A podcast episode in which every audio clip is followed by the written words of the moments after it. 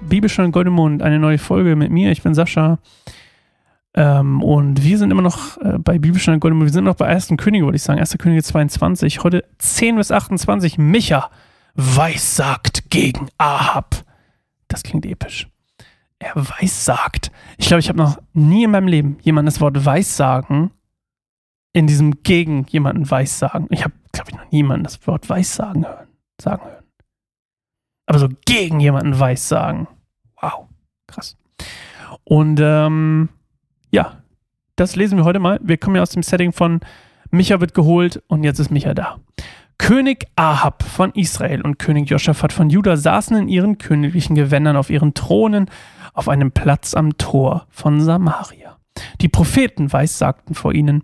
Sedekia, der Sohn Kenanas, Kenanas, machte sich eiserne Hörner und verkündete, so spricht der Herr, mit diesen wirst du die Aramäer niederstoßen, bis du sie vernichtet hast.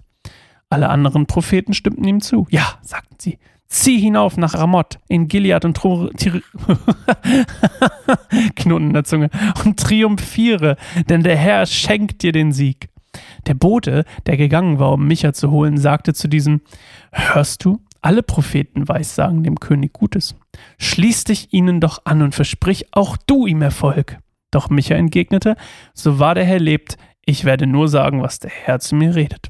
Als Micha vor dem König stand, fragte Ahab ihn: Micha, sollen wir gegen Ramoth in Gilead in den Krieg ziehen oder nicht? Und Micha antwortete: Zieh in den Krieg und triumphiere. Der Herr schenkt dem König einen großen Sieg. Doch der König entgegnete, wie oft muss ich dich beschwören, dass du im Namen des Herrn nur die Wahrheit sagst? Da sagte Micha ihm, ich sah, wie ganz Israel in den Bergen verstreut war, wie Schafe ohne Hirten. Und der Herr sprach, sie haben keinen Herrn mehr. Sie sollen in Frieden nach Hause gehen. Habe ich dir, habe ich es dir nicht gesagt? sagte der König von Israel zu Joschafat. Er hat niemals etwas Gutes für mich, nur schlechte Nachrichten. Da fuhr Micha fort. Höre also, was der Herr spricht. Ich sah den Herrn auf seinem Thron sitzen, rechts und links umgeben von den himmlischen Heerscharen. Und der Herr sprach, Wer kann Ahab verleiten, gegen Ramoth in Gilead in den Krieg zu ziehen, damit er dort stirbt? Es kamen viele Vorschläge, bis schließlich ein Geist vor den Herrn trat und sagte, ich kann es tun. Wie willst du es anfangen? fragte der Herr, und der Geist antwortete, ich werde gehen und dafür sorgen, dass Ahabs Propheten alle Lügen weissagen. Damit wirst du Erfolg haben, sagte der Herr. Geh und tu es. Du siehst also, der Herr hat deinen Propheten einen Lügengeist in den Mund gelegt, denn der Herr hat beschlossen, Unglück über dich zu bringen. Da trat Sedekia, der Sohn Kenans, äh, auf und zu, auf Micha zu, was ist denn los? Auf Micha zu und schlug ihm ins Gesicht. Wie? Sollte der Geist des Herrn mich verlassen haben, um mit dir zu reden? fragte er. Micha antwortete, Du wirst das an dem Tag erkennen, wenn du von einem Raum zum anderen irrst und verzweifelt einen Ort suchst, an dem du dich verbergen kannst.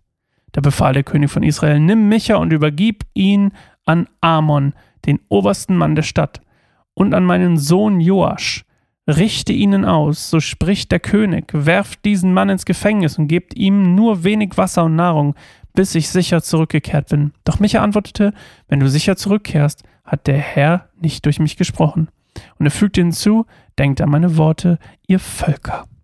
Also, die versammeln sich vorne auf, dem, auf einem Platz vor der Stadt. Das ist ganz normal. Das war so, der Versammlungsplatz war immer direkt vor den Toren der Stadt. Da war am meisten Platz. Ist ja nicht so wie heute, wo wir riesen Marktplätze haben. Und, ähm, wobei, weiß ich gar nicht. Wahrscheinlich nicht. War viel zu klein.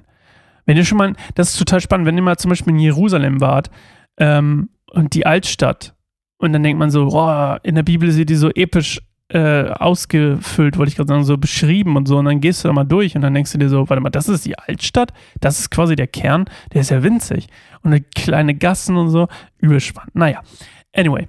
Auf jeden Fall, äh, Sedikias ist ganz schön angefressen, weil Micha quasi was anderes sagt als alle anderen Propheten und damit quasi sagt, ja Mensch, was du, was die anderen erzählen, ist Quatsch.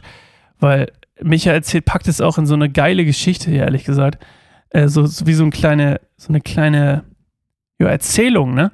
Mensch, äh, Gott sitzt da mit seinen Leuten zusammen und dann das, wie beim, wie heißt denn das, so, so ein Brainstorming-mäßig. So. wie beim Meeting in, in irgendeinem Business, ey. Hat jemand eine geile Idee? Wie wir, wie wir Ahab dazu bringen können, Krieg zu machen. Jo, ich habe eine. Hör mal, jo, lass mal, lass mal hören, ey.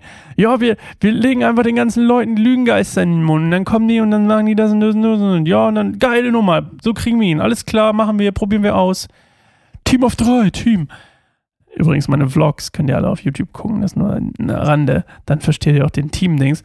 Ähm, auf jeden Fall, ähm, ja, Ahab, ey, der schmeißt dann Micha ins Gefängnis und das zeigt ja eigentlich auch, wie blind und dumm er mittlerweile ist für, wie, wie krass er eigentlich das Wort Gottes missachtet. Also, alle labern ihm, schmieren ihm Honig um den Mund und Joschafat ist quasi der, der noch mit Gott unterwegs ist, der wird den Siegerring und bla bla bla, alles cool.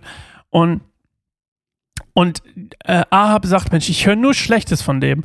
Und als Reaktion darauf, dass das nur schlecht ist, weil ich schlechte Sachen mache, das merkt er ja gar nicht wahrscheinlich, ähm, schmeiße ich dich jetzt ins Gefängnis. Ja. Und das ist ja auch so eine Sache, ne? Und es ist leider auch wahr. Was heißt leider? Es ist halt einfach wahr. Die Sünde ist ja ist Zielverfehlung sozusagen, wenn man das mal blöd übersetzen. Also wenn man es nicht blöd übersetzen, ist eigentlich quasi am Ziel vorbeischießen, ist glaube ich die korrekte Übersetzung von Sünde. Und ähm, umso mehr wir dran vorbeischießen, umso mehr entfernen wir uns halt auch davon, umkehren zu können. Und ich glaube, hier ist klar zu merken, das ist meine Meinung. Das habe ich einfach nur mein, mein Empfinden. Ich glaube, Ahab ist an einem Punkt, wo er nicht mehr in der Lage ist, ähm, von der Sünde umzukehren. Also ich glaube, er ist einfach zu tief schon zu, zu drin verwurzelt irgendwie in, in allem Schlechten. Und äh, deswegen sagt Gott, ja Mensch, über dich wird auch Unglück, kommen. Das ist das, was Michael quasi sagt. Und ähm, ja. So ist das. So ist das. Achso, und übrigens ganz kurz nicht verwirrt sein. Er redet hier von seinem Sohn, ähm, Joasch, Soweit ich das in meiner Recherche gefunden habe, habe ich nämlich gedacht, warte mal, sein Sohn heißt gar nicht Joasch. Äh, Sohn wurde tatsächlich manchmal für einen, war ein Titel für jemanden, einen Beamten, einen hohen Beamten. Was ich ziemlich geil finde.